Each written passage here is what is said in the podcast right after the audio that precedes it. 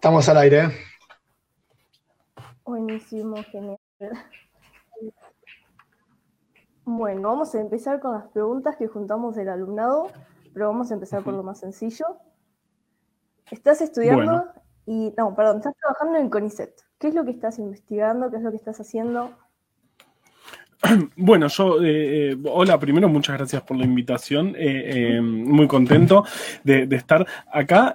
bueno, allá no sé, es todo muy raro, se escucha todo bien. La, primera parte de, de todas las reuniones son, nos escuchamos, se escucha, no se escucha, ¿viste? Y ahora estamos bien. bueno, entonces yo, yo soy este, biólogo, me recibí de biólogo hace bastantes, bastantes años. Después hice un doctorado en trabajando con virus de aves.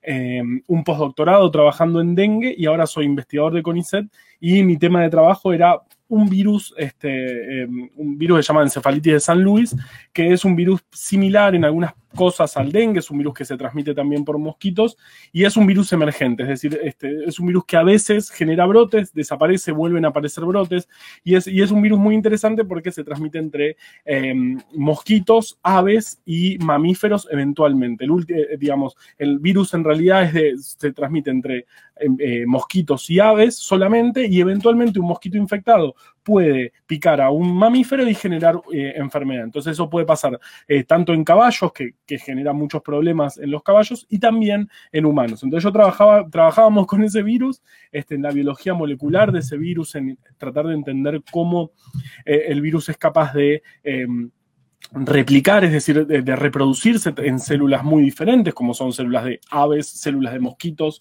o células de mamíferos, y estábamos en esa, en esa, en esa situación y bueno, pasó esto eh, em, esta, esta, pandemia y bueno, nos, dedicamos, yo básicamente me dediqué a esto, el, al laboratorio no, no, estamos yendo, este, no fuimos en un principio, entonces ahora está, yo me, dediqué bueno, a entender qué está pasando con el coronavirus, a este, leer al respecto y ahora estamos empezando un proyecto para tratar de encontrar virus, este coronavirus, en aguas de desecho. Esto recién lo estamos empezando, que este, se, demostró que el virus eh, aparece en, o al menos rastros del virus, del coronavirus, aparecen en aguas de desecho, en las ciudades donde hay mucha circulación del virus y este eso podría servir como alerta temprana de en este lugar está ocurriendo un brote, sabiendo de dónde viene el agua de desecho. Estamos empezando ese, ese, trabajo en el laboratorio y bueno, nada, recién lo empezamos, recién empezamos a volver a ir esta semana eh, para eh, tratar de, con este proyecto. Así que bueno, esa, es mi historia, soy biólogo, trabajé en un virus de aves, dengue, eh, un virus transmitido por mosquitos y ahora estamos este, haciendo lo que podemos con el coronavirus. ¿Te están dejando muchas cosas de lado por el tema del coronavirus o te parece que está bien que sea así?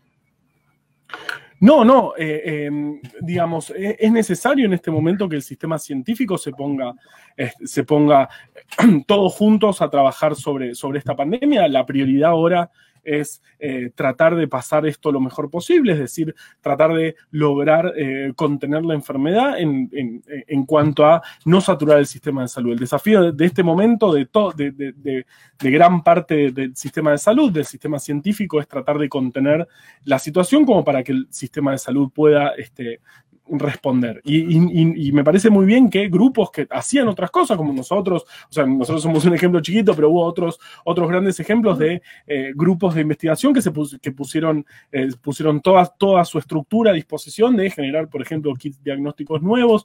Hay mucha gente, muchos matemáticos entendiendo este, modelos de eh, epidemiológicos para entender cómo es esta dinámica, la dinámica de este virus. Entonces, me parece muy bien que la, la comunidad científica haya un poco sus trabajos habituales para ponerse a eh, eh, trabajar eh, en, pos de la pandemia. Así que yo creo que está bien.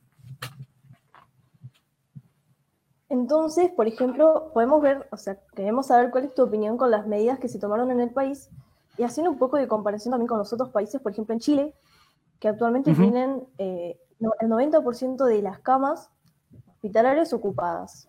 ¿Por qué no tomaron medidas? Bueno, en Chile no, mucho más lejos, también Brasil,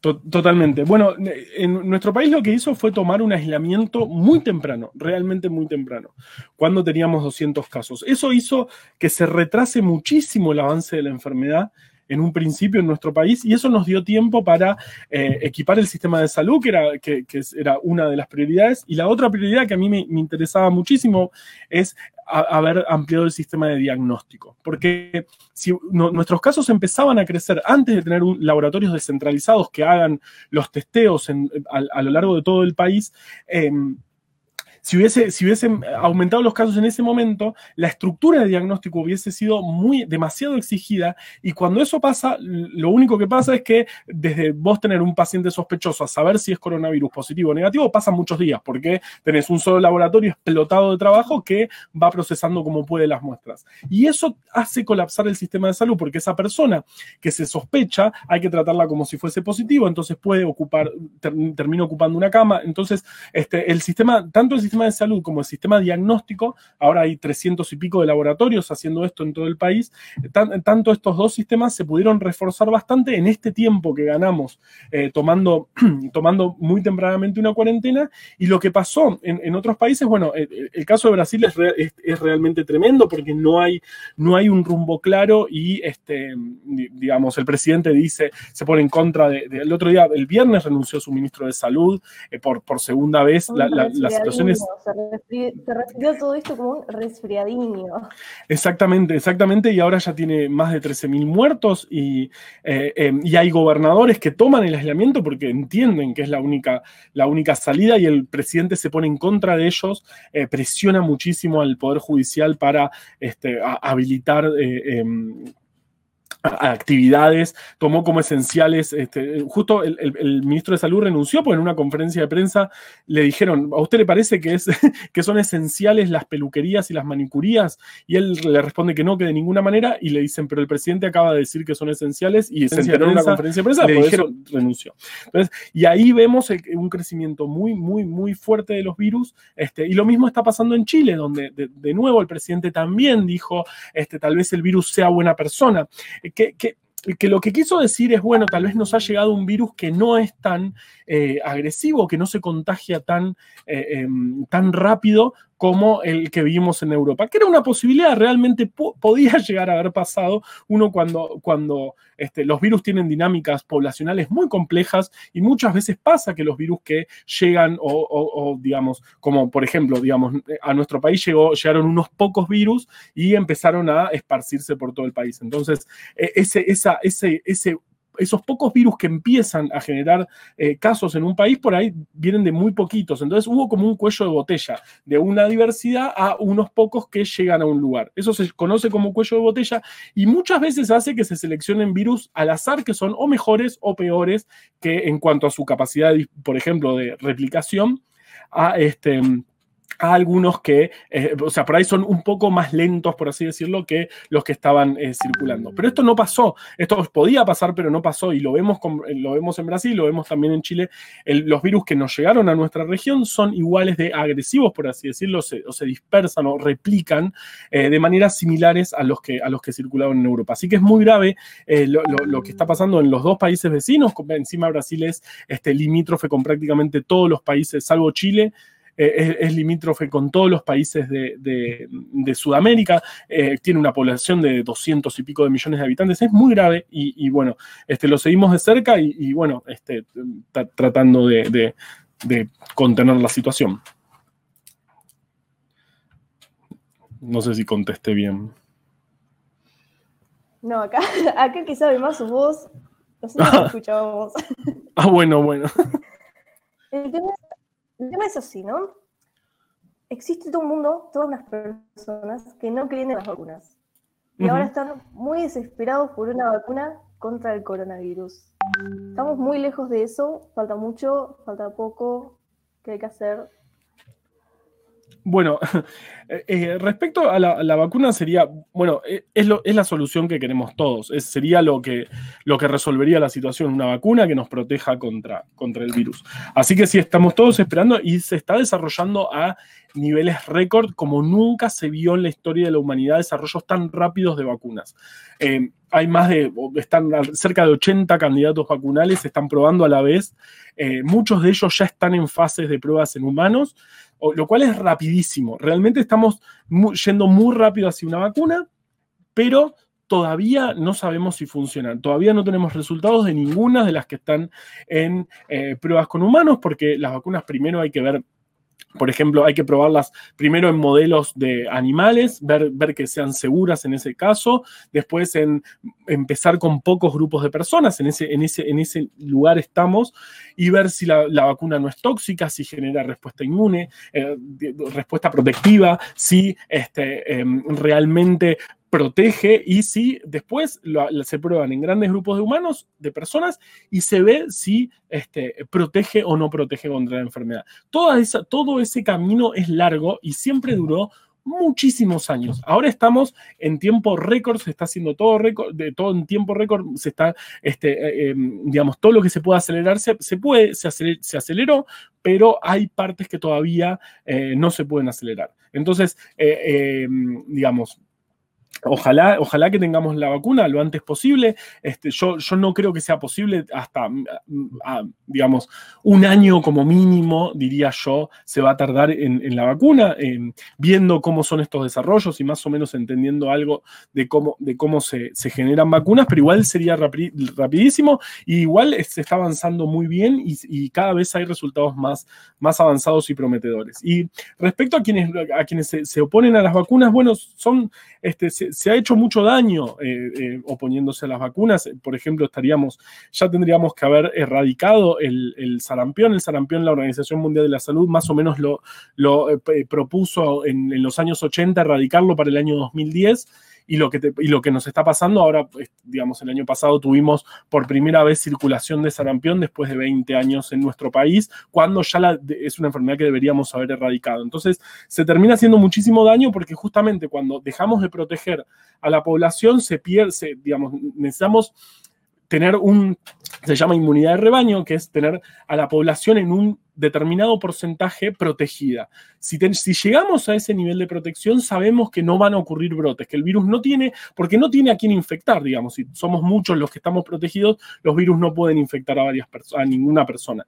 Pero bueno, si empezamos a, bajar ese nivel de protección, empiezan a ocurrir brotes y es lo que se vio eh, con el sarampión, por ejemplo, en varios países del mundo. Con, el, sarampión es una enfermedad tremendamente contagiosa, por eso se necesita un nivel muy alto de protección eh, eh, para, para que no ocurran brotes. Bueno, se bajó de ese nivel de protección y obviamente volvimos a ver brotes de sarampión por 20 años. Así que es, muy grave lo, que hacen los antivacunas en, en, ese sentido. Y bueno, pero sí, ahora estamos, yo creo que los buenos la gran parte de la humanidad estamos esperando una vacuna con ansias y espero que, sea lo antes posible, que nos la podamos aplicar todos, que sea segura, este, que seguramente va a ser porque los mejores grupos del mundo que trabajan en esto están, están atrás de estos desarrollos. Ahora, un poquito entrando en lo que era el podcast, que vos hablabas del uso de llamas para encontrar una cura. ¿Qué vendría a ser más o menos todo esto para los que no escucharon el podcast? bueno, las, llamas, las llamas son animales eh, eh, eh, espectaculares, em, son hermosas y, además son camélidos, son, son este, como los camellos. Bueno, hay, varios camélidos, uno de ellos es la llama. Y los camélidos tienen, una, tienen este, unos anticuerpos muy particulares que se estudian hace muchos años. Los, los, famosos anticuerpos de llamas o nanoanticuerpos, que son anticuerpos, nosotros, el, anticuerpo es una proteína que em, sintetiza y, secreta nuestro sistema inmunológico al cuerpo, que puede neutralizar, eh, por ejemplo, virus o neutralizar toxinas, que es unirse a ese, a esa, a ese antígeno, a ese virus o a esa cosa, unírsele muy fuertemente y esa unión este, eh, eh, hacer que el virus quede neutralizado. Entonces, em, y digamos, todos los mamíferos tenemos anticuerpos similares, son, son cada uno distintos entre, entre las especies, pero sus características generales son similares salvo lo de los camélidos y los de algunos otros animales, pero los de los camélidos se estudian mucho, que son mucho más chiquitos. Y al ser más chiquitos permiten acceder a otros lugares, de, estamos hablando de nano, eh, eh, a un nivel molecular muy profundo, esto no lo podemos ver con microscopios, necesitamos microscopios electrónicos para ver esto, pero sabiendo que los anticuerpos son muy chiquitos, pueden entrar a lugares donde los otros anticuerpos, por ejemplo los nuestros, no podrían entrar.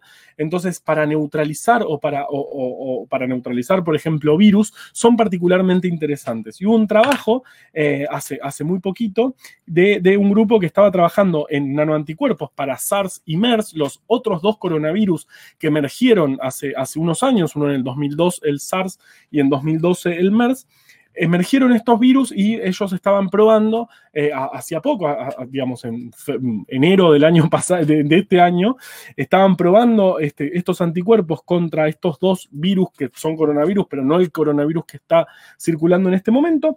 Y eh, em, empezó la pandemia. Entonces decidieron probar esos anticuerpos y vieron que en principio eh, funcionarían muy bien. como más que nada se los piensa como tratamiento protectivo para las personas que van a estar, que están muy expuestas al virus, como por ejemplo los trabajadores de la salud. Entonces, nada, es, es, es, este, estamos en ese nivel, digamos, en, prácticamente todos los avances están en ese nivel, con resultados algunos bastante prometedores. En todo este tiempo hubo potenciales eh, tratamientos que se dieron de baja porque no funcionaron, por ejemplo, lo que pasó con la cloroquina, que parecía que iba a ser un tratamiento, este, muy prometedor y terminó dando malos resultados, pero algunos ya están dando buenos resultados y se está empezando a probar, a pensar en probar este, terapéuticamente. Uno de ellos es, son los anticuerpos de llama y en el podcast que, tenemos, que todo sale de, lunes a viernes, em, hablamos, contamos la historia de, este, de, este, de estos anticuerpos de llamas y hablamos un poco de llamas, porque la idea del podcast es este, tomarnos las cosas con un poco de calma, están, están atacando con el coronavirus permanentemente. las noticias son este, muy agresivas en el sentido de, llegamos a esta cantidad de muertos, esto es terrible, o, ataques o este, medidas o noticias en contra de medidas o a favor de otras medidas. Entonces, este, decidimos tomar, eh, tomar, tomarlo con calma, contar los números, contar lo que está pasando, pero sin entrar en esta, en esta paranoia. Y bueno, una de las cosas que, quisimos contar fue esta, esta idea de los anticuerpos, de los nanoanticuerpos, que son estos anticuerpos de llama tan particulares. No, y las preguntas que más están, que están en Instagram, que es, ¿es posible que el virus haya sido a propósito? ¿Es su cuento de ciencia ficción? ¿Realmente vino un murciélago? ¿Qué es lo que pasó? ¿De dónde viene? Bueno, eh, em, por ahora no hay ningún tipo de evidencia de que, de que el virus haya, eh, se haya sintetizado en, laboratorios. Si bien nosotros, los humanos, ya tenemos, este, tenemos tecnología como para manipular genéticamente organismos, entre ellos los virus, em, este, no hay ninguna evidencia de que este virus haya sido creado en laboratorios. Eh, no, digamos, porque esta modificación que se hace, eh, esta posible modificación en, los genomas, en el material genético que tiene un virus, sí o sí dejan huellas. En este genoma vos no podés ah, eh, manipular un, un virus y no dejar una huella en ese genoma. Y ya a esta altura se secuenciaron muchísimos genomas de coronavirus y ninguno mostró em, ninguno mostró eh, que podría haber sido manipulado genéticamente. Así que todos los trabajos hasta este momento son, eh, las conclusiones que es, un virus que emergió desde un animal, en, un animal adquirió mutaciones que le permitieron este, saltar a un ser humano o un virus saltó primero y adquirió en el humano ya las mutaciones que, lo, que le permitieron replicar. No hay evidencia de que esto haya sido eh, em, manipulado y además yo siempre digo, yo trabajo con virus, es difícil trabajar con virus, eh, uno genera todo un ambiente eh, recontra cuidado, con células, con unos medios de cultivo carísimos, teniendo cuidados, es, es todo un proceso complejo y muchas veces no sale. Entonces pensar que podemos manipular un poquito y tener un virus que cause 4 millones y medio de casos en tres meses es difícil. Yo no creo que los humanos tengamos esa capacidad tecnológica en este momento. Otra pregunta que tenemos es de Juan y dice, ¿el discurso anti-cuarentena tiene algún fundamento aparte de lo económico? Bueno, eh, eh, no, no tiene ningún fundamento. Además, ha demostrado, eh, em, el fundamento es económico y, hay una falsa dicotomía entre, bueno, tenemos que ponderar la economía versus la enfermedad. Y eso está demostrado que no es así, porque si vos decís, bueno, ok, abramos, no podemos mantener la economía cerrada, abramos la economía, eso te termina generando más recesión o más problemas económicos que antes. Eso lo está demostrando Estados Unidos en este momento. Ellos quisieron priorizar la economía y lo que terminaron haciendo es perder más aún la economía, porque cuando eh, em, los casos empiezan a crecer y empiezan a, las fábricas también este, tener que cerrar porque tienen a, sus trabajadores enfermos eh, o tener que aislar personas o exigir el sistema de salud de esa manera, terminamos... Eh, em, terminamos afectando más la economía aún. Así que no tiene, digamos, y, además está demostrado porque lo vimos en otros países, que lo único que funciona hasta ahora es eh, el aislamiento social. Estamos detrás, como veníamos contando, estamos, hay este, 80 candidatos vacunales, hay cientos de eh, posibles estrategias para, para eh, digamos, de tratamientos, pero todavía no tenemos una solución y por, ahora lo único que sabemos que, funciona es el aislamiento. Todos los países que probaron, que dijeron, por ejemplo, Inglaterra, que dijo, bueno, cuidemos a, los, a los, al grupo de riesgo, a los, a los adultos mayores de 65 y el resto de la gente que salga para generar esta inmunidad de rebaño que hablamos hace un rato y eh, eh, para que la enfermedad decaiga porque ya está la, la población protegida. Y no sonaba mal, no, no, era no era un mal argumento, era un argumento posible. Esto pasó más o menos en febrero, marzo, cuando no sabíamos nada. Eh, y bueno, era, era, una posibilidad, capaz funcionaba y demostró que no funcionó. Al, poco tiempo tuvieron que volver hacia atrás y generar eh, una cuarentena mucho más estricta eh, que el principio porque se les estaba disparando y de hecho tuvieron un gran, grandes problemas en Inglaterra. Tienen, es el tercer país con más casos, cuarto país con más casos, este, una cantidad de muertos, tuvieron este, muy exigido su sistema de salud, así que no funciona por ahora. Eh, el, único argumento que tenemos es ese, digamos, los países que no tomaron la cuarentena o el aislamiento, sus economías sufrieron mucho más y este, colapsaron su sistema de salud y eso genera muertos. Sí, sí, sí. Eh, tenemos una pregunta de Fermín que dice, dado que están rebrotando, se están incrementando la cantidad de casos en determinados barrios o municipios, ¿estás de acuerdo que eh, con las medidas de salida de la cuarentena que se están llevando a cabo? Bueno, eh, otra cosa que nos pasa en el país es que tenemos un país recontra diverso. Por ejemplo, eh, eh, muy en serio diverso. Tenemos provincias que todavía nunca tuvieron un caso. Tenemos provincias que tienen algunos casos solo, solo importados. Tenemos provincias que tuvieron circulación eh, y después dejaron de tener circulación comunitaria. Y tenemos la ciudad de Buenos Aires y el Gran Buenos Aires, que, está alrededor de la ciudad de Buenos Aires, y algunos municipios más que concentran una cantidad de población enorme, son más o menos 3 millones la ciudad de Buenos Aires y más de 7 millones el conurbano. Eh, en, ese, en ese lugar tenemos un problema, no, eh, en ese lugar no, no se está pudiendo controlar la situación. Entonces, me parece, me parece acertado, de hecho, eh, hace yo participo en algún, algún comité de expertos que, asesoran eh, al, gobierno, en mi caso el de la provincia de Buenos Aires, pero eh, em, digamos, la, segmentación territorial de, las medidas es algo que se venía proponiendo hace mucho y en este plan eh, en fases de, la salida del aislamiento estaba contemplado eh, medidas específicas para cada, para cada lugar, eh, para, digamos, para, cada lugar del país que tiene realidades muy, muy distintas. Entonces me parece bien, eh, por ejemplo, Formosa no tiene casos, no, no, no registró ni un caso, porque no me parece bien que, que tengan que hacer un aislamiento estricto, sino ir viendo, ir, ir soltándolo, ir flexibilizándolo, pero siempre cuidando mucho y este, teniendo sistemas de, alerta temprana de posibles focos. Porque esto, por ejemplo, el caso de Corea, em, Corea estuvo dos meses con 30 casos. Durante dos meses mantuvieron 30 casos. El caso 31 fue una persona que tuvo un accidente no muy grave de auto, terminó en el hospital, en el hospital parece que se, que se infectó, eh, que se contagió de coronavirus, después fue, fue a misa, eh, después fue a una otra reunión y es, en esas dos reuniones contagió un montón de gente y más o menos se explican por esa persona más de 8.000 casos en Corea. Y ahí tuvieron, y ahí tuvieron que generar estas medidas muy estrictas que, tuvieron que tomar. Entonces, eh, em, digamos, sí estoy de acuerdo con que se vaya flexibilizando, por supuesto, en los lugares donde la situación está controlada. No me parece bien, Ciudad de Buenos Aires, está en este momento con muchísima circulación de gente porque se flexibilizó muchísimo a pesar de no haber pasado de fase como el resto del país.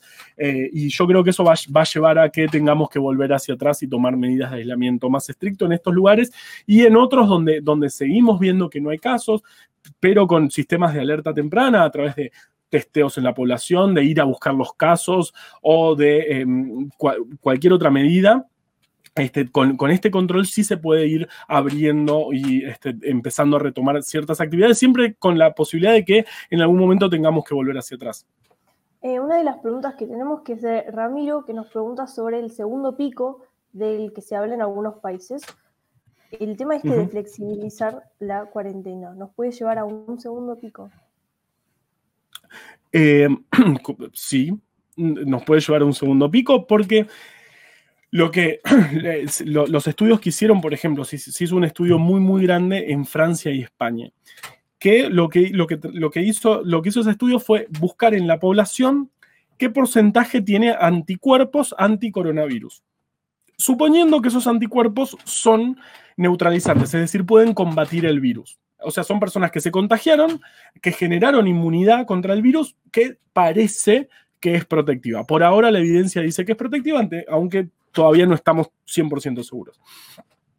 Esos estudios dieron que aproximadamente el 5% de la población eh, de estos dos países donde circuló muchísimo el virus tiene eh, anticuerpos neutralizantes. Entonces, nada nos hace pensar que la población está protegida para un segundo brote, así que es probable que en estos países ocurra un segundo brote que nos lleve, lo lleve de nuevo a este, tomar medidas de aislamiento. Probablemente durante un tiempo, hasta que no tengamos em, alguna salida como una vacuna o, uno, o, un tratamiento, posiblemente, por esto también puede cambiar, pero posiblemente nos veamos en esto de flexibilizar por un tiempo, volver hacia atrás, volver a flexibilizar y vayamos este, mediando estos dos, si es que tenemos capacidad de frenar a tiempo eh, si vemos de nuevo un crecimiento de casos. Así que eh, em, yo creo que sí, digamos, se, habla mucho de la segunda ola eh, y puede ocurrir porque, de nuevo, no hay un, un, buen porcentaje de la población protegido como para un segundo avance o un segundo brote.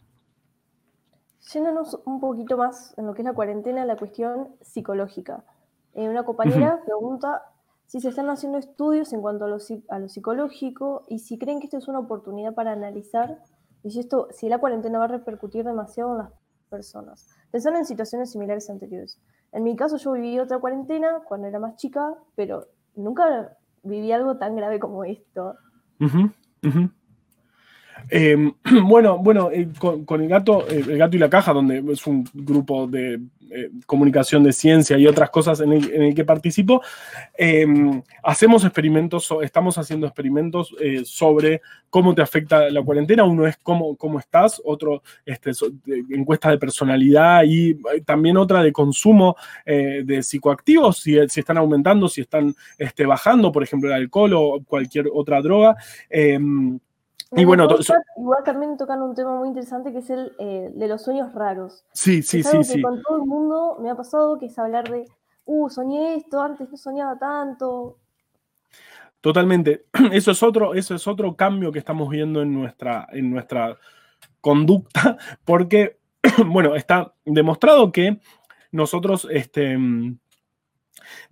las situaciones de, estrés eh, nos afectan el sueño. Eh, cualquier, hay medicamentos que están en el camino de, la adrenalina y noradrenalina, que son las hormonas que regulan el estrés. Si nosotros afectamos esa, esa, esa mm, esa maquinaria regulatoria de algún modo de este, adrenalina y noradrenalina, eso nos termina afectando el sueño. O sea que mover el estrés o alterar eh, en nuestro, el estrés entre nosotros, eso está demostrado que afecta a los sueños. Y se está viendo muchísimo esta, esta situación de estar encerrados todos, es una situación de estrés, y se está viendo muchísimo alteraciones en, el sueño por, bueno, por este motivo y además porque pasa otra cosa, que nos despertamos y no es que tenemos que ir a trabajar, tenemos un ratito más para pensar y recordar lo que soñamos.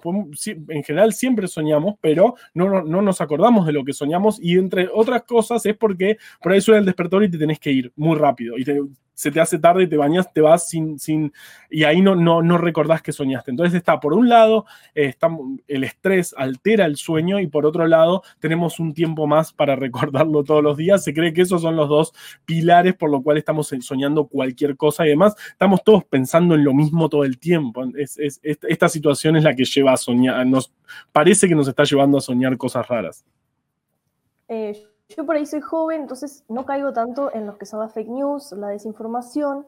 Eh, mi abuela, pobre, es una mujer que ve una noticia y ya se enloqueció. Por ejemplo, cuando pasó lo que estaban haciendo fosas comunes en Nueva York, ella estaba en, crisis y uno de nuestros compañeros pregunta cuáles son los medios o formas de comunicación de información que se puede utilizar para reforzar la concientización de la sociedad frente a la apertura gradual de, la cuarentena. Bueno, yo... Eh, no, no, no es una respuesta, que, hay que buscar fuentes de información confiables, hay que ver quién, quién está diciendo eh, lo que está diciendo, si realmente es experto en el área, si, si no tiene, eh, hay que buscar quién está, quién está hablando, porque a veces pueden aparecer noticias como importante virólogo dice tal cosa y, y vos buscas un poco y es una persona que están este, acusándolo de falsear resultados, que... Eh, lo abandonó, debe, lo, excluyeron de la Academia de Ciencia por decir barbaridades, por ser antivacunas. Entonces, tratemos de cuidar, de, más allá de la fuente, de dónde nos estamos informando, veamos quién, de quién están hablando, qué está diciendo. Eh, y hay fuentes oficiales. Yo, yo, por ejemplo, todo el podcast lo hacemos exclusivamente con los informes del Ministerio de Salud de la Nación, que todos los días da los números y usamos esos números, este, no otros, eh, em, para ir informando, ir comentando lo que va pasando. Este, hay muchísima información, aparte, eh, para todos lados hay, información ridícula, pero que también, si está bien presentada, eh, uno la puede creer, como esto que está pasando con, no sé, con el 5G, con nanocosas que nos ponen y nos hacen no sé qué. Eh, em, pero bueno, hay, que, hay que, sí, hay que cuidarse y, ver quién está diciendo, más que nada, quién está diciendo esa noticia, si, si realmente es alguien que maneja de algún modo el, el tema o es alguien que está súper cuestionado o que en, el pasado ha dicho barbaridades o, ha sido un propulsor de estas fake news que también nos hacen muchísimo daño. tengo en mi cabeza la voz de, Sanabria, la chica que graba desde el closet, hablando de la desinformación y de cómo no la desinformación. Otra pregunta que tenemos eh, de Flor, que pregunta, ¿qué pensás del homeworking o las clases virtuales que quieren reemplazar o ser iguales a las presenciales cuando en verdad claramente no es la misma situación. Por, por ejemplo, mantener eh, los horarios de cursado. Eh, bueno, yo, yo, yo, estoy dando clase. Eh, es difícil las clases por Jitsi son, son, o sea, funciona. Hay algo que funciona, digamos, es mejor que nada, seguro.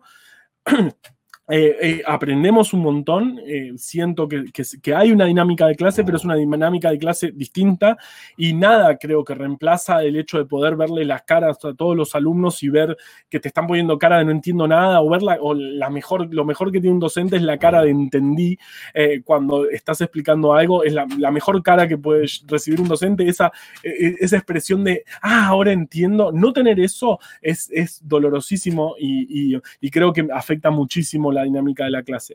Pero bueno, también este, podemos, podemos encontrar alternativas y, esto nos enseña, yo creo que por otro lado estamos viendo que no, digamos, que, podemos funcionar moviéndonos menos, eh, que, tal vez no era tan necesario, por ejemplo, ir todos los días a trabajar o que el 100% de las clases sean presenciales o tener que hacer grandes trayectos. Y eso también lo estamos viendo en niveles de contaminación ambiental bajísimos, que son récord en el mundo, y, eso también genera muchísimas enfermedades, el, hecho de respirar eh, aire contaminado. Entonces, yo creo que podemos, podríamos este, ir hacia un, hacia un, no intermedio, sino yo creo que, el hecho de lo presencial es fundamental para cualquier... Este, em, situación de enseñanza y, para, y es necesario en un montón de, aspectos de la vida, pero hay algunas cosas que lo podemos hacer de, manera remota. Hay empresas que pueden funcionar de manera remota, eh, así que podemos, tal vez podamos encontrar un equilibrio entre movernos un poco menos, este, no, no recargar de tránsito las ciudades y de, y de polución este, el aire, tal vez podamos ir hacia algo un poquito más amigable, por así decirlo, eh, con el medio ambiente y con nosotros también. Yo por ejemplo, yo trabajo a 40 kilómetros de la universidad y es terrible ir todos los días. Y, ahora estoy trabajando un montón y hay días que no voy y trabajo desde casa, entonces tal vez se pueda reducir un poquito el hecho de ir al menos no todos los días y eso, y eso va a ser, este, va a bajar el tránsito, los accidentes de tránsito, la, polución y, y otro. Así que creo en lo, en, lo, en lo presencial, creo que es necesario, pero tal vez podamos reducirlo un poco igual coincido mucho con vos porque tengo que cruzar todos los días de Paraná a Santa Fe, volver, es un caos. Es un caos, claro. La cuestión semipresencial está buena, está buena. Una de las preguntas que hace Juan es si sería prudente o podemos generar expectativas sobre la vuelta a clases presenciales en algunas provincias previo al desarrollo de una vacuna. Em, no lo sé. Eh, yo creo que, en principio em, bueno, ahora yo ahora estoy un poco más, eh, em, un poco más confiado en que podría ser, eh, no, que podría ser de alguna manera, porque se está viendo que al principio se pensó que los menores eran grandes transmisores del virus, eh, los menores entre, digamos, del primer ciclo, de las escuelas primarias, em, que eran, a, pesar de que no desarrollaban, en general no desarrollaban síntomas, se pensaba que eran muy transmisores de la enfermedad. Ahora se está demostrando que no tanto, entonces esto nos podría llegar a llevar a que eh, se, pueda, eh, se puedan dar clases porque digamos, el miedo era este, que, los menores sean asintomáticos y que este, sean esparsores de la enfermedad. Al parecer no es tan así, así que se podría llegar a pensar en, una vuelta a clases, de nuevo, controlada, viendo, este, tratando de detectar tempranamente los focos y entendiendo a quiénes podemos, eh, lo, bueno que tiene el, colegio es que sabemos quiénes están en el aula. Entonces, si aparece un caso eh, eh, en un aula, sabemos con quién exactamente estuvo, por ejemplo, esa, esa persona cursando, sabemos con quién estuvo en esa aula. Entonces, sabemos quién se pudo haber contagiado. Entonces, es una situación mucho más controlada, por ejemplo, que un cine, donde, bueno, fuiste al cine, qué sé yo, con cuántos estuve en el cine, o un evento masivo que no sé bien con quién estuve en contacto. En los colegios sí podemos saber con quién estuvo en contacto, un posible infectado. Entonces, no es, no es una locura pensar que en el mediano plazo, no, no, no, no, no voy a decir plazo porque todas las veces yo salí en la televisión en febrero diciendo el virus no va a llegar a nuestro país. Eh, porque era, no, lo decía yo solo, lo decían todos los expertos, incluso la Organización Mundial de la Salud. Y yo dije, no, no hay chance de que llegue y terminó llegando. Después dije, no hay chance de que genere eh, em, casos autóctonos, terminó generando casos autóctonos. Así que es difícil predecir cómo va, cómo va a seguir esta situación. Tratamos de no hacer predicciones, pero eh, estamos un poco más cerca de alguna vuelta a clase, obviamente en las provincias que no tienen circulación, eh, eh, al menos las que no registran casos hace más de 15 días o las que volvieron a un estatus de no circulación comunitaria. Pero bueno, en el mediano plazo, digamos. Juan nos pregunta, ¿cuáles creéis que van a ser los cambios que va a traer la nueva normalidad a nuestra sociedad? Bueno, de nuevo, de nuevo vamos a, vamos a tener que eh, em, reducir el contacto eh, lo más posible. Tal vez tengamos que trabajar en distintos turnos para no, no cruzarnos tanto. Em, creo que la distancia, mantener, tratar de mantener distancia eh, en, donde nos aglomeramos eh, va a ser algo que nos va a quedar por bastante tiempo. Tal vez. Hay, este, un capítulo del, Perdón que te interrumpa. Hay un episodio del podcast que habla sobre. ¿Vamos a volver a tomar mates? claro. Bueno, vamos a eso, eso nos preguntamos. No, no, no lo sé. Eh, en principio no, aunque no sabemos, ¿viste? No, no es tan no es tan fácil de estudiar si el mate transmite enfermedades. Eh, eh, es muy probable porque tiene saliva, pero saliva que se calienta. Igual no, la recomendación es no tomar mate con, o sea, nosotros solos, obvio, pero no, no, con, no con compañero de trabajo, de cursada, porque, bueno, es, una posible forma de transmisión de la enfermedad. Entonces, bueno, parte de esta nueva normalidad va a tener, yo creo que nos quedó claro que nos tenemos que lavar las manos mucho más seguido. Eso creo que es una medida que va a seguir para siempre. Y, por ejemplo, ustedes son muy chicos, pero en a principios de los 90, en los años 90, 1990, hubo un brote de cólera muy fuerte en nuestro país. Y después de ese brote instalamos que la verdura se lavaba. Antes la verdura no se lavaba, eh, era común agarrar una manzana de, la bolsa de la verdulería y comértela eh, sin lavarla. Y bueno, después es, una forma en la cual nos podemos contagiar entre otras cosas, cólera.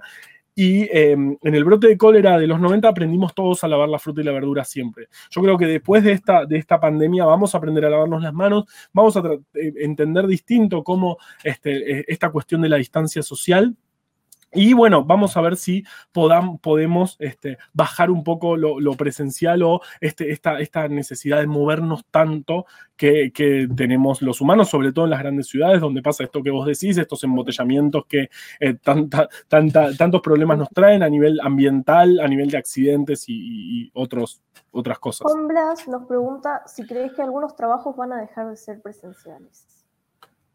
Bueno, eh, em, ojalá. Yo creo que sí. Eh, hay empresas enteras que, trabajan de manera no presencial, eh, que trabajaban ya antes de la pandemia. Y, se, puede trabajar, se puede trabajar bien, y, de hecho nos estamos acostumbrando todos, digamos, algunos quienes pueden seguir trabajando de manera remota, nos estamos, yo estoy trabajando bastante, eh, digamos, incluso más que antes, eh, desde mi casa, y está bueno, qué sé yo, al menos no, no me tengo que mover, eh, estoy cómodo en mi casa, como mejor porque me cocino yo, em, y, no como en el comedor o, una hamburguesa o esas cosas que comemos cuando estamos en la facu, así que creo que se, puede, eh, podemos este, reducir un poco y creo que puede haber trabajos que, sean, que dejen de ser presenciales en, la gran mayoría del tiempo. Creo que a veces es necesario tal vez seguramente alguna reunión, algún conocernos, porque de nuevo lo presencial tiene ventajas y tiene... Eh, eh, cosas que no tiene otra cosa, que no tiene lo virtual, pero bueno, creo que podemos pasar bastante a lo virtual. Ani, Ani le pregunta, ¿qué opinas en casos de provincias como Santa Fe que hace un mes no hay casos positivos y que se subestima el número real de infectados por escasez de test? Bueno, eh, eh, em, yo no, no sé, no sé cómo, cómo, serán, cómo, son los testeos en, la provincia de Santa Fe. Digamos, en, en, todo el país se testea solamente a las personas, a los casos sospechosos. Los casos sospechosos son quienes tienen fiebre de más de 37 y medio y algún otro síntoma más como eh, dolor, de, dolor de garganta, tos, alguna dificultad respiratoria o algunos otros síntomas como dejar de poder oler o, dejar de sentir el gusto. A quienes tienen este grupo de síntomas se les hace el testeo. Eh, digamos, depende Cómo, cómo, sea ese sistema descentralizado en cada provincia. Cada provincia tiene su, propio sistema de, de, digamos, de diagnóstico. Eh, Así se, así se buscan los casos. Está buenísimo. Eh, Santa Fe es una de las provincias que tenía circulación eh, eh, en conglomerados en, algunos, en algunos sitios y dejó de tener casos. Eso es buenísimo. Quiere decir que, más que nada eso quiere decir que el aislamiento funcionó, que, hicieron las cosas bien, dejaron de moverse y bajaron a, no tener casos em, por, más de dos semanas, que es un ciclo completo de la enfermedad. Por eso se habla de las dos semanas. Es más o menos lo que dura, si, yo soy, por ejemplo, asintomático, en 14 días voy a dejar de este, em, expulsar virus, digamos. También hay casos que duran más tiempo, no importa, pero en general, en promedio, todo el desarrollo de la enfermedad son 14 días, entonces tener un ciclo completo sin nuevos casos es espectacular. Ojalá eh, eh, eh las otras partes del país que no están, yo por ejemplo soy de Ciudad de Buenos Aires y estamos este, peor, la mayor parte de los casos que se confirman todos los días son en la Ciudad de Buenos Aires, que es un lugar muy chiquito respecto al país enorme que tenemos. Eh, es un lugar donde hay mucha gente viviendo, donde es muy difícil, fue muy difícil y ahora se tomaron medidas de flexibilización que creo que no fueron acertadas de ninguna manera. Em, pero bueno, Vamos a ver cómo seguimos. Así que sí, eh, eh, mis felicitaciones. Y no creo que se esté, que se esté subtesteando eh, en todo el país, porque ah, lo, que yo entiendo y lo que nos van comentando es que se testea los casos sospechosos y los casos sospechosos son los que cumplen con estos síntomas. También se hacen otro tipo de testeos. Estos, estos, a los casos sospechosos se les busca material genético del virus, se hace un hisopado y se hace un test que se llama PCR.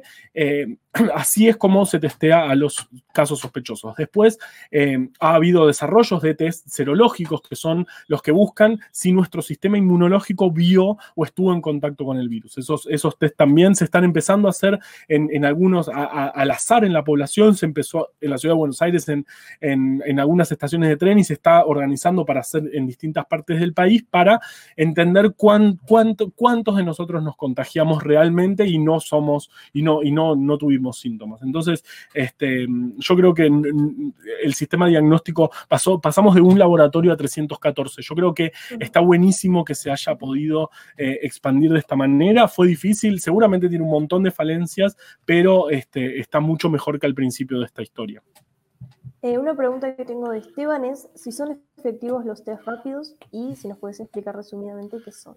Bueno, perfecto. Eh, son efectivos, por supuesto que son efectivos, pero sabiendo lo que son. Eh, la cuestión es la siguiente. Yo, los test, los test rápidos son, este, se, pueden hacer en cualquier lado, se necesita una gotita de sangre y se pone en, en, una tarjetita que dice positivo o negativo. Que eso es justamente si vos tenés anticuerpos contra el coronavirus. Es decir, si tu sistema inmunológico vio y generó alguna respuesta contra el virus. Vos pudiste haber tenido síntomas o no, pero es, lo que detecta es eso.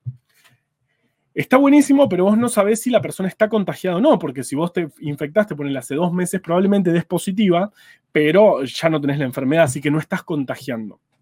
Entonces, son efectivos en cuanto a saber si las personas estuvieron en contacto del virus, no para saber, no para hacer diagnóstico, no para saber si vos tenés el virus porque, este, eh, digamos, por ahí ya lo tuviste o además esta respuesta inmunológica tarda bastantes días en aparecer, tarda como 10 días en aparecer. Así que si vos estás en los primeros 10 días de la, de la infección, este test te va a dar negativo te vamos, y este, no estamos hablando de si tenés la enfermedad.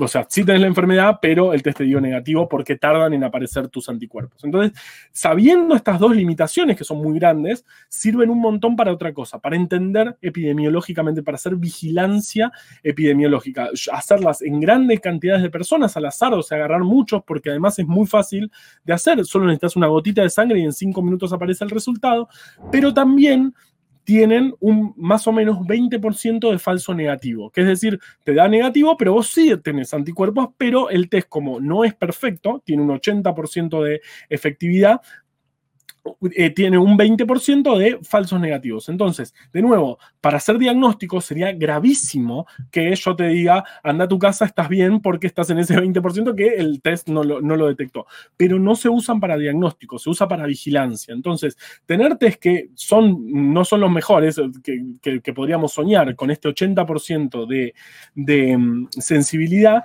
sirve muchísimo para hacer vigilancia epidemiológica y eso nos sirve muchísimo para tomar decisiones a largo plazo, pero no son para hacer diagnóstico. Eso, ese es el punto de los test rápidos. Primero, detectan algo que te empieza a aparecer después de 10 días de tener la enfermedad y además no son este, 100% sensibles, dan este, resultados falsos negativos. Te dicen que no tenés los anticuerpos cuando en realidad sí porque no los detecta el aparato. Así que sabiendo esto son espectacularmente útiles para tomar decisiones, pero no para eh, eh, hacer diagnóstico en la población. Genial. Bueno, tenemos más preguntas de los alumnos. Bueno. Sobre los kits. ¿Funcionan con otras enfermedades? Eh, no estos, obviamente, estos solo son para, para, coronavirus, pero sí hay test muy similares que usan la misma estrategia para un montón de enfermedades.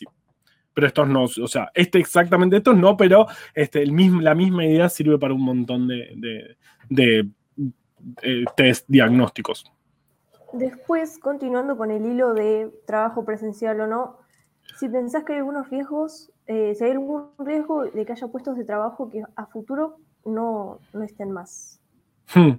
Em, bueno, siempre, eh, sí, sí, sí, este, es una, es una posibilidad, es, algo que tenemos que cuidar, tenemos que cuidar los puestos de trabajo más, que nada, eh, pero sí estas, estas, estos barajar y dar de nuevo sí cambian muchas veces la, eh, la dinámica entre trabajadores y, trabajo, este, y, va a haber que manejarlo con mucho cuidado para que, no se, para que se reconfigure algún trabajo y no se pierdan puestos de trabajo.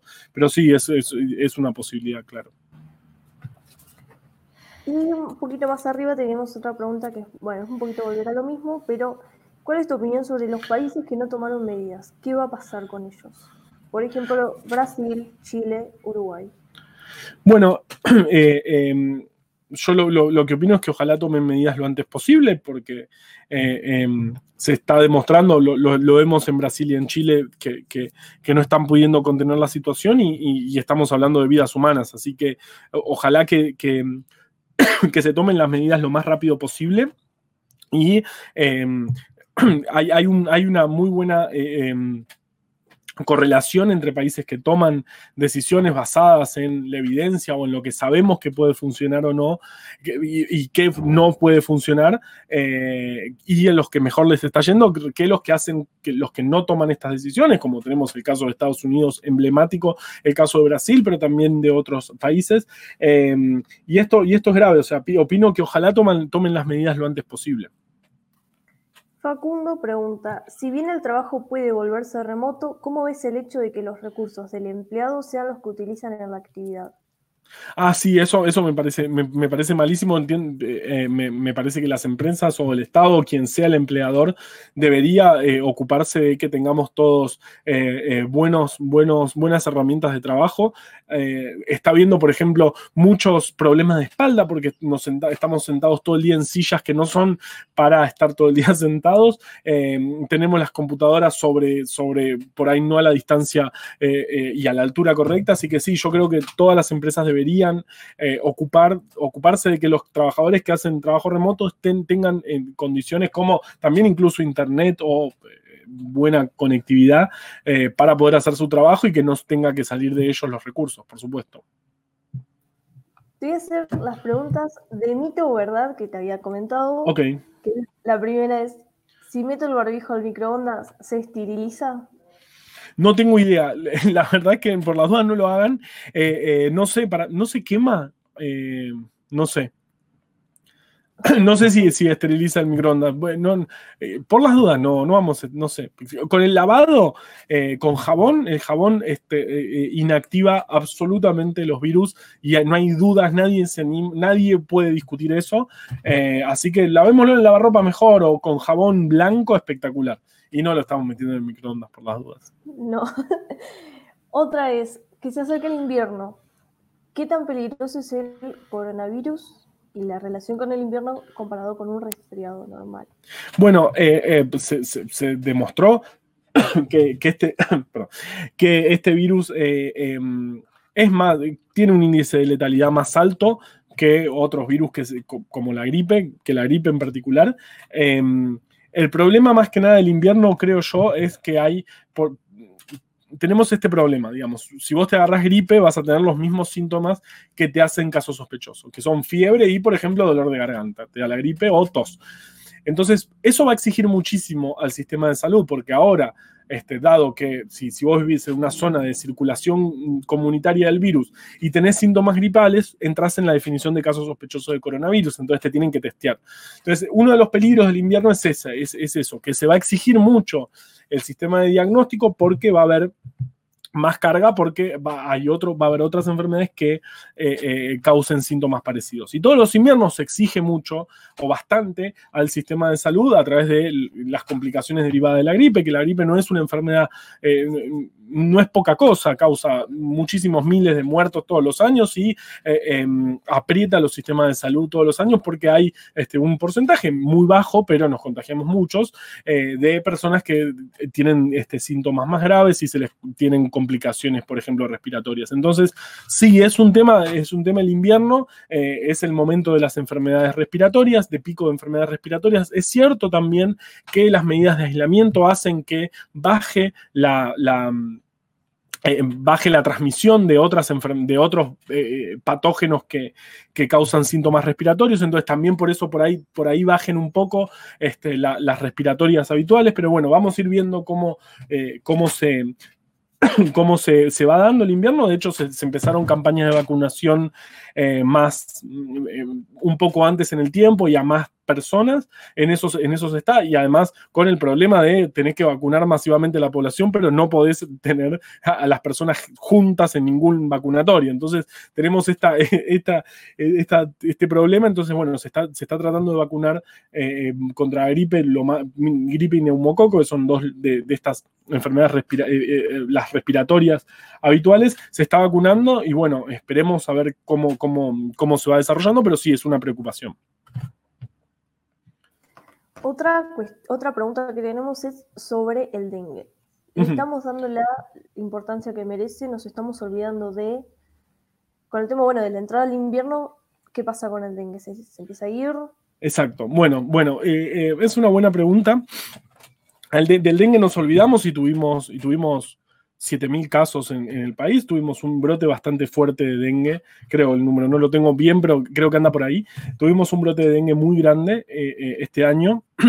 El dengue es una, es una enfermedad que, causa problemas porque, digamos, este, es, es se generan muchos casos de dengue y no, nos tenemos que olvidar del dengue y este, si, tenemos el mosquito transmisor, que en, nuestro país está desde el norte hasta Bahía Blanca, en el sur de la provincia de Buenos Aires, toda esa, toda esa franja de Argentina tiene mosquito transmisor de dengue. Así que mientras vengan personas este, contagiadas, va a circular eh, el dengue y el dengue no tiene vacuna eh, em, para protegernos de él. No, se, licenció una vacuna que, no, que resultó no ser eh, efectiva, entonces no tenemos forma de, controlarlo por una vacuna y lo único que nos queda es eh, combatir o tratar de que no se reproduzca el mosquito. Y esto es con los depósitos de agua en nuestras casas.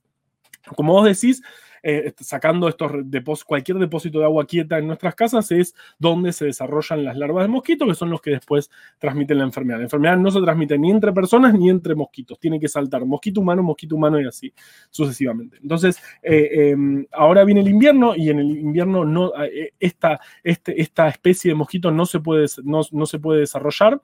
Entonces, quedan en los huevos, aguantan hasta el año que viene, que vuelven a eclosionar y a generar de nuevo mosquitos adultos. Eh, eh, eh, así que no nos tenemos que olvidar, nos olvidamos bastante por, por, todo esto que pasó del dengue, no nos tenemos que olvidar, pero ahora más que nunca lo tenemos que recordar, pues este es el mejor, ahora cuando entremos en el invierno es el mejor momento, aunque no lo parezca, es el mejor momento para combatir el dengue. En realidad para combatir el mosquito transmisor. ¿Por qué? Porque es cuando el, animal es más susceptible, porque lo único que hay en nuestras casas, en estos depósitos de, agua, que, de agua quieta que tenemos, lo único que hay son huevos. Si, saca, si tiramos eso, si le ponemos la bandina o si este, damos vuelta el cosito para que no haya más huevos, ahí eh, nos deshacemos del mosquito y no tiene eh, forma de, reproducirse. Si en cambio esto, este descacharreo lo hacemos en verano, es mucho más difícil porque a, pesar de que sacamos los lugares de donde, donde se puede reproducir el mosquito, la hembra está viva, adulta y va, a buscar otro lugar donde poner huevos y lo va a terminar encontrando. Son mosquitos desde hace cientos de millones de años que están en, el mundo. Entonces, eh, em, el momento para sacárnoslo de encima va a ser ahora en invierno. Ojalá que haya una muy buena campaña de eh, dengue en invierno, que son, que son las que mejor resultados dan en varias partes del mundo donde que, tenga, que tienen invierno y verano eh, con distinta temperatura dan, dan muy buenos resultados y ojalá volvamos a hablar de dengue. Ahora sí está bajando, van a bajar los casos porque el mosquito ya no se está reproduciendo, se ven cada día menos casos y vamos a llegar, eh, este, ya estamos a mediados de mayo. Vamos a parar de tener casos, pero va a ser el momento de hacer la prevención para el año que viene. Otro mito y verdad, este es sospechoso. es cierto que con la cuarentena eh, vamos a perder la capacidad de generar eh, anticuerpos como la gripe. ¿Eh? no, no, sabía eso, no, por supuesto que no. no sé de dónde viene. no no vamos a, no vamos a, eh, eh, no, se va a afectar nuestro sistema inmunológico por hacer cuarentena.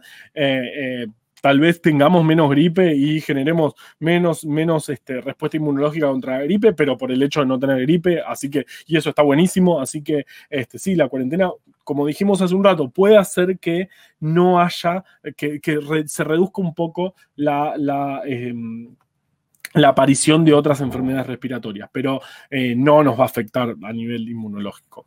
Creo que Era eso la pregunta. pregunta de, de, Juan Blas dice, ¿qué hay de cierto en esa noticia de que los mosquitos se están adaptando al frío? Bueno, eh, em, más o menos, digamos, hay que ver qué mosquitos, los Aedes aegypti, que son los que transmiten dengue, zika, fiebre amarilla, eh, chikungunya, esos no se está viendo que resistan más eh, al invierno. Son, ellos esta especie de mosquitos necesita temperaturas de 20 grados o más. Cuando hay 2-3 días de 20 grados, los mosquitos aparecen. No es que no se están adaptando al frío. Sí están apareciendo ejemplares de otros mosquitos, eh, eh, los otros este, que, son los que te dan ese, esa roncha de verdad, porque ese aegypti, el, el del dengue, el que transmite el dengue, da una ronchita apenas, ni te das cuenta que te picó. Eh, estos, los otros, los que sí están empezando, se, están empezando, se está empezando en realidad a ver especies que resisten el frío que antes no estaban circulando en nuestra región. sí, se está viendo, hay mosquitos que están resistiendo mucho más al frío, probablemente tengamos hasta bastante bastante avanzado este, el frío eh, mosquitos, pero bueno, no es, no, no es algo, es algo esperable, digamos. O sea que vamos a salir del coronavirus y a entrar una clase de dengue de mosquito invernal. No, no, no, no, no, porque justa, no, justamente el, el, mosquito que transmite el dengue, eh, Zika, fiebre amarilla, este Aedes aegypti, eh, no es un mosquito adaptado al invierno. Este mosquito necesita tres días de más de 20 grados y en invierno no vamos a tener esa temperatura, así que en, invierno no vamos a tener, eh, seguramente no, no tengamos casos de dengue en nuestro país. Juan Balmaceda pregunta, ¿las medidas de seguimiento implementadas en el coronavirus nos pueden llevar a un estado policial? ¿Hasta dónde es el límite que se puede invadir la privacidad de las personas? Bueno, esa es una discusión que, no está saldada. Eh, los países que eh, generaron medidas de contact tracing, es decir, de, rastreo de contactos, la, verdad que demostraron ser muy, muy efectivas porque justamente es, una aplicación que te dice dónde estuviste y con quién estuviste en contacto. Entonces vos llegas a dar positivo y la aplicación sabe con quién tuviste eh, contacto por determinada cantidad de tiempo y este, detecta potenciales infectados. Pero es cierto que, eh, em, bueno, digamos, la, aplicación que implementó nuestro país, el, uno acepta o no acepta em, compartir sus datos de, de, localización. Igual, digamos, si decís que no, igual tenés la aplicación que es la que te permite circular si sos trabajador esencial. Em, pero es una discusión que no está saldada. Eh, em, em, hay países que lo implementaron, pero son países donde están acostumbrados y donde es más común tener estas medidas más estrictas y de seguimiento por parte del Estado. Eh, yo no tengo una opinión formada, estoy, estoy estudiándolo, eh, digamos, entiendo que las medidas de Em, rastreo de contactos son muy efectivas para detectar tempranamente los focos, pero es cierto que este, están, eh, que pueden exponer o, que hay em, datos de la vida privada que se están compartiendo en ese momento. Así que no, no la verdad que no tengo una, opinión formada. Entiendo que este, por lo menos, o sea, estoy a favor de lo que tuvo la aplicación que se llama Cuidar, la aplicación del, del Estado argentino, que es justamente que eh, compartir los datos o no sea...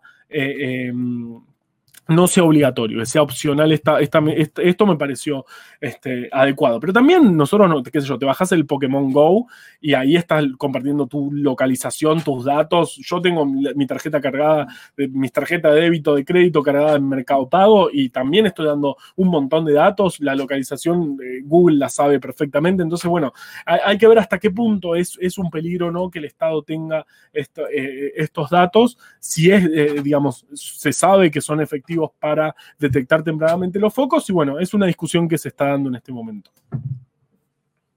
Juan Blas pregunta por qué la Aedes aegypti tiene la capacidad de transmitir enfermedades y los otros no.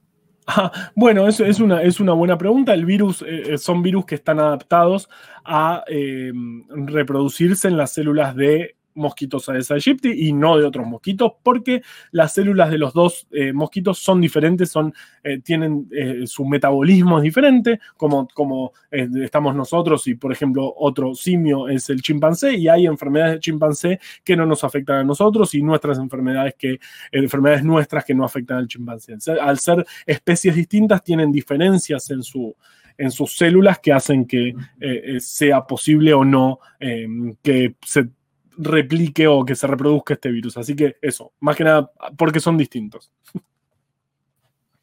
Para ir cerrando ya, vamos a cerrar con un par de cuestiones del podcast. Bueno. ¿Cómo, cómo empezó el podcast? ¿Cuál es tu episodio favorito?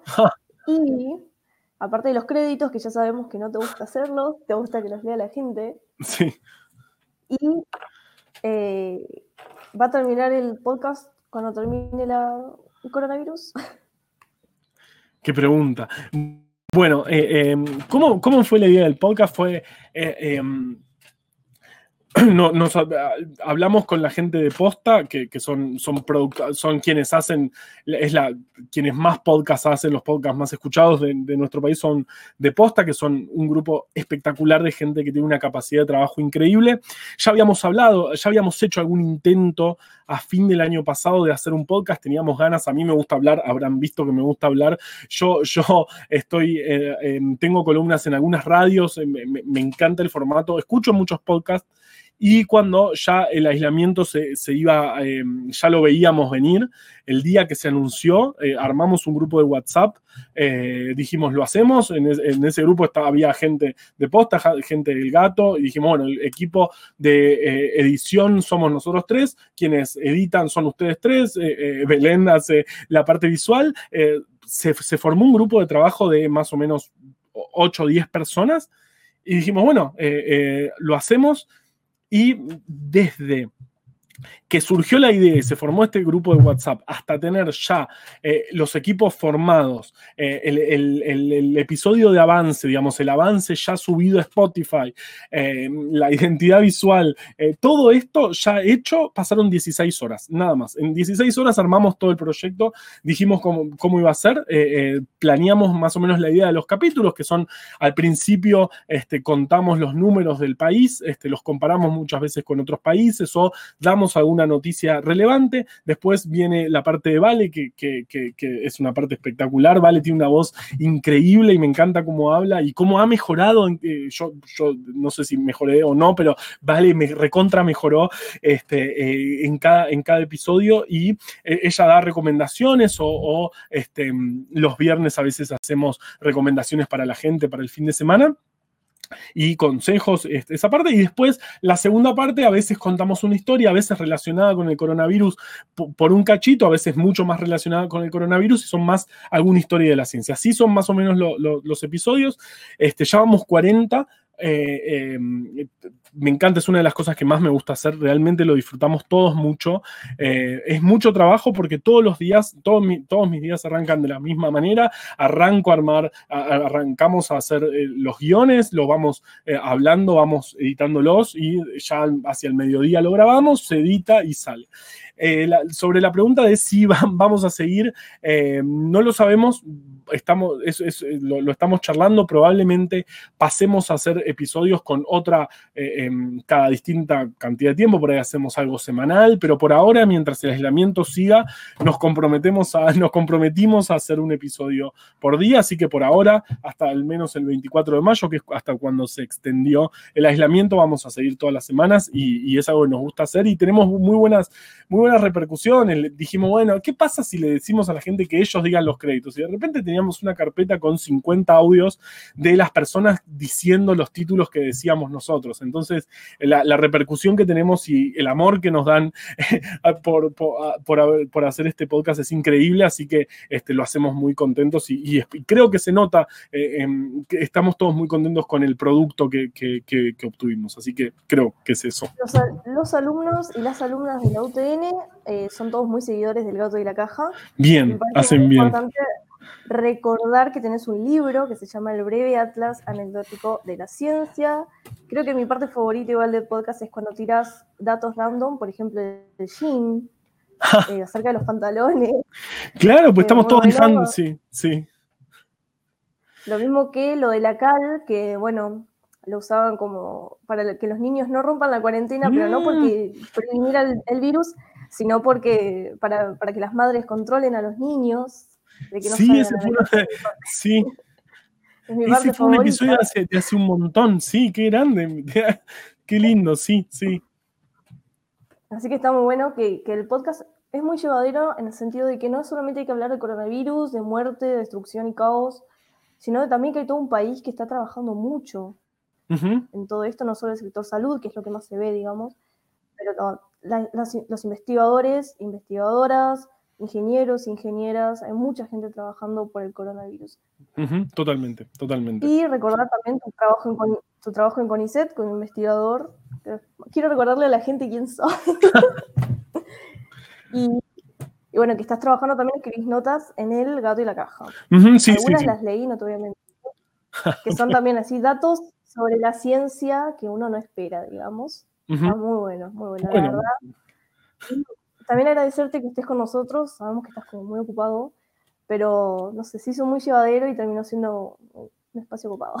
Bueno, bueno, muchas gracias cuando quieran. A mí, me encantó, yo me sentí muy cómodo. Me, dejaron explayarme, que vieron que me gusta hablar, así que eh, yo muy contento, les recontra agradezco. Eh, eh, un placer para mí. Cuando quieran, hagamos otro o consúltenme, tenés mi número, hagamos lo, que ustedes quieran.